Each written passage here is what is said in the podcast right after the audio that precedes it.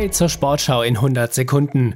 Trophäen jagen, das ist das oberste Ziel von Bayern Münchens neuem Sportvorstand Max Eberl.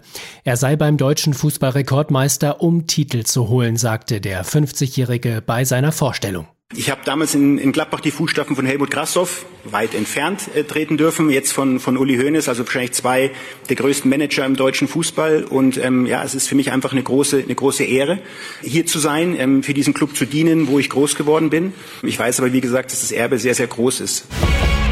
Die U19 von Fußball-Bundesligist Mainz 05 hat in der UEFA Youth League den nächsten großen Namen aus dem Turnier geworfen.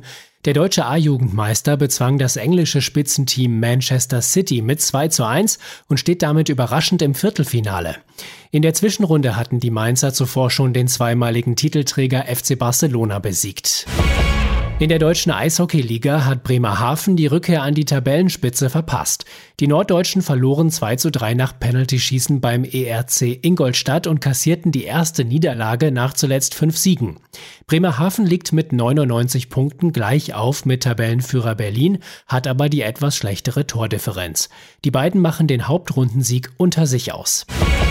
Handball-Nationaltorwart Andreas Wolf ist mit dem Fairplay-Preis des deutschen Sports ausgezeichnet worden.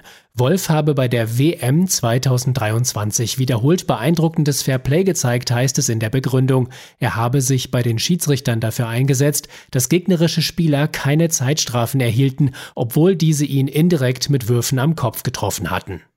Und das war die Sportschau in 100 Sekunden.